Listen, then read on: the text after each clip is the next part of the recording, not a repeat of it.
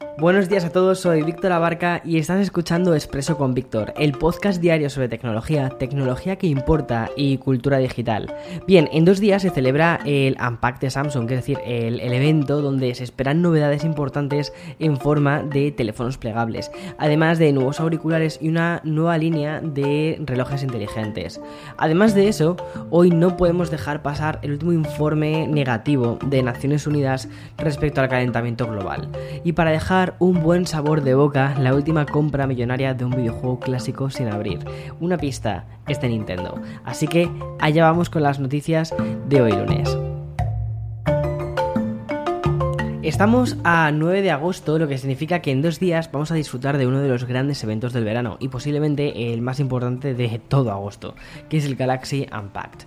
Tras meses de filtraciones publicadas por webs tan reputadas como Wired, Bloomberg o The Verge, esto es lo que podemos esperar de la presentación de Samsung del próximo miércoles. El primero será el Galaxy Z Fold 3, es decir, un smartphone plegable con funciones de lápiz óptico. Las filtraciones apuntan a que tendrá un estuche opcional que servirá para guardar también este lápiz óptico, el S Pen. También se espera que esta versión más refinada de modelos anteriores saldrá al mercado en tres colores, uno verde, negro y plateado. A destacar el más posible procesador que sea el, nuevo Snapdragon 888 y sobre todo las dos pantallas. Una plegable interior de 7,55 pulgadas y una pantalla externa de 6,23 pulgadas. Respecto a las cámaras del Fold 3 vendrán con 3 de 12 megapíxeles. Me parece muy interesante todo esto porque anteriormente los Galaxy Unpacked de agosto solían presentar los Note y este año no hay pistas de un nuevo Note. Puede ser que que el Galaxy Z Fold haya sustituido a la gama Fold? Yo personalmente creo que sí y me parece un me parece algo muy inteligente por parte de ellos porque si lo pensamos en el evento de febrero eh, en febrero marzo, ¿no? Febrero suelen presentar sus flagship que son este año han sido los S21 y uno de ellos el Ultra prácticamente es, es un, era un Note, lo único que le faltaba era el lápiz, aunque podías incluso también llegar a utilizarlo. Y ahora lo que han hecho básicamente ha sido crear un Note, el concepto de casi un teléfono tableta, pero plegable. Y tenemos otro dispositivo más, que para mí este es uno de, mis favoritos que hacen, que es el Galaxy Z Flip. Pude analizar el primero de ellos, la verdad es que me gustó, lo vi un poquito prototipo en algunas cosas, pero la idea me gustaba, el concepto, no sé, es que me gustó un montón, me parece súper estiloso ese teléfono y ver una nueva versión, la verdad es que me apetece mucho. Bueno, el Z Flip 3 es el otro teléfono plegable que esperamos de Samsung. Saldrá eh, al mercado con la opción de escoger entre violeta claro, amarillo claro, un verde grisáceo y negro. Al igual que sucederá con el Fold 3, el Flip 3 también renovará su diseño exterior, donde se integrarán las cámaras traseras. También tendrán 12 megapíxeles.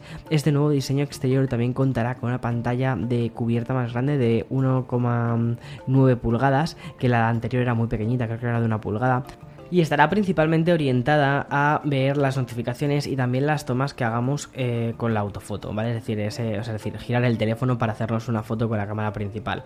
Una de las grandes novedades es que, aunque podría compartir con el flip original el mismo tamaño de pantalla de 6,5, disfrutaría de una nueva pantalla de alta frecuencia de actualización de 120 Hz.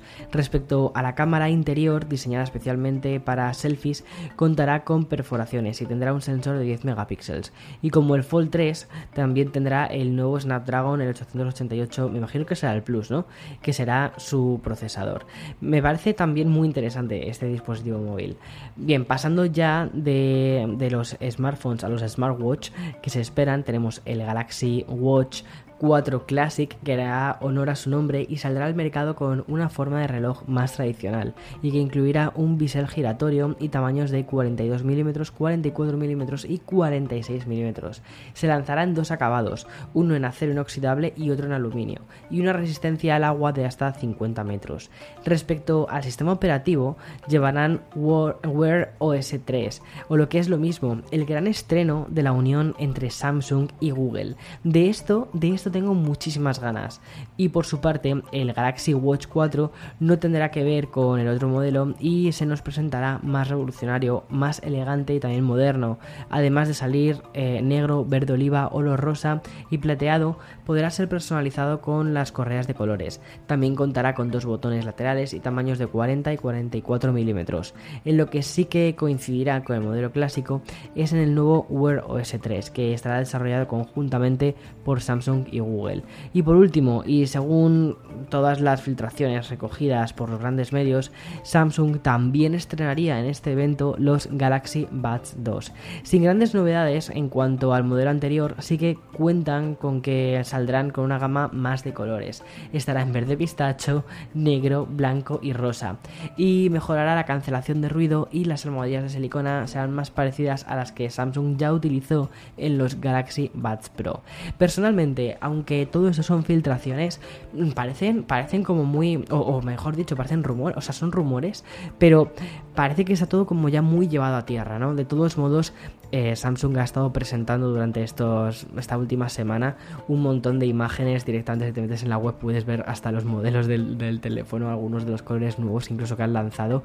O sea, ya han dejado muchas cosas a la vista e incluso han abierto un plazo de pre-reserva de los dispositivos incluso antes de haberse presentado. O sea, muy, muy, muy curioso.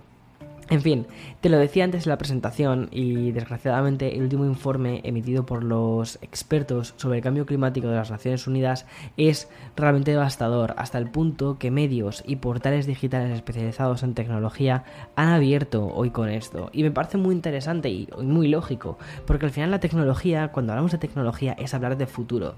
¿Y qué futuro vamos a tener si la Tierra se pone eh, de, pues, pues como si pareciese una cacerola eso, hirviendo? Pues, pues poco. El informe más completo que se ha realizado sobre la ciencia física del cambio climático incluye frases tan contundentes como que debemos tratar el cambio climático como una amenaza inmediata o que el cambio climático es un problema que está aquí ahora y que nadie está a salvo y las cosas están empeorando y cada vez lo están haciendo más rápido. El informe es claro y no se esconde a la hora de señalar a los culpables, nosotros, los seres humanos, y es que los expertos en elaborarlo tienen más claro que nunca el daño que está realizando las emisiones de gases de efecto invernadero, gases que obviamente incluyen tanto el metano como el dióxido de carbono. Lo triste de todo esto es que no deberíamos necesitar un informe emitido por las Naciones Unidas, porque estamos siendo testigos de la devastación continua del planeta, tanto de las inundaciones como de las sequías en otras partes del mundo.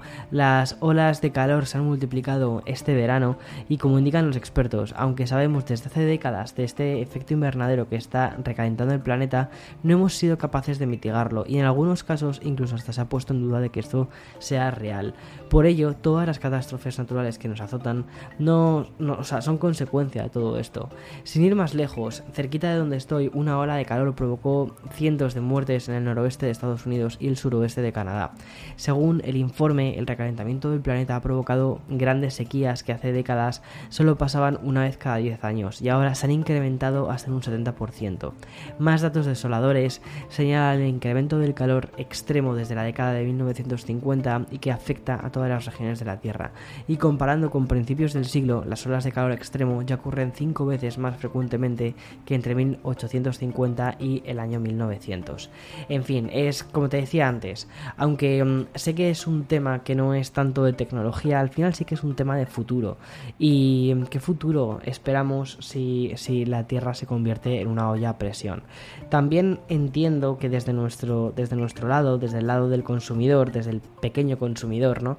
Tampoco, o sea, tenemos herramientas, podemos hacer cosas, pero muchas veces nos sentimos nos sentimos insuficientes a la hora de ver cómo, por ejemplo, grandísimas empresas pasan de absolutamente todo, están, están haciendo políticas medioambientales, o mejor dicho, no están haciendo ninguna política medioambiental, y cuando ves realmente dónde están los grandes porcentajes de emisiones de dióxido de carbono, dices, madre mía, quizás sí que tengamos que empezar a consumir de una forma diferente, eh, consumir de una forma más responsable o, pedir responsabilidades también a las empresas de las que consumimos sus productos.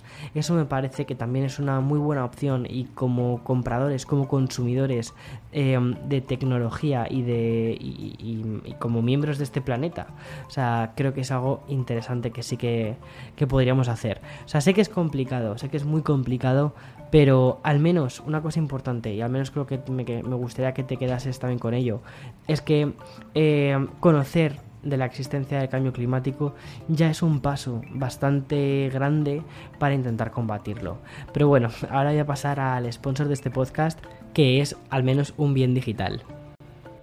Bien, no quiero que te quedes con esta especie de lunes mm, negro de, de, de, agosto, ¿no? Quiero que te quedes con este sin sabor. Voy a acabar con uno de los temas que más me están gustando últimamente, y es que si hace unos días te hablaba de una especie de variante de los NFTs, las compras desorbitadas de videojuegos antiguos, este fin de semana se ha vuelto a romper otro récord que te hablé de él hace unas semanas. Pues tras ese Super Mario 64 sin abrir que se vendió por 1,56 millones a través de subasta, otro usuario anónimo ha adquirido una copia sin abrir del mítico Super Mario Bros. El primero, lanzado en 1985, o sea, la nostalgia. Después de esta venta toca modificar la clasificación que quedaría de este modo. En el pasado verano se vendió una copia de Super Mario Bros. por 114 mil dólares. En noviembre, un título de Super Mario Bros. 3 por 156 mil dólares, ¿vale? Aquí estamos en los miles de dólares, que ya es mucho, pero tela. Bueno, poco después, otra copia del Mario original se vendió por 660 mil dólares. Ya nos estamos acercando peligrosamente al millón. Hace unas semanas, el Legend of Zelda original se vendía por 870 millones de dólares. Perdón, 870 mil dólares. Espera, que todavía no hemos llegado a los millones. Y el mencionado Super Mario 64, sin abrir, que se vendió por 1,5 56 millones y el nuevo récord, otro Super Mario. Si el primero se vendió por 114.000, este ha pulverizado todos los récords, poniéndose en primer lugar con 2 millones de dólares. O sea, es, es, una completa locura. En fin, hasta aquí las noticias de hoy lunes 9 de agosto del 2021. Mañana más y mejor. Y nada, chao, chao, que tengas un buen día.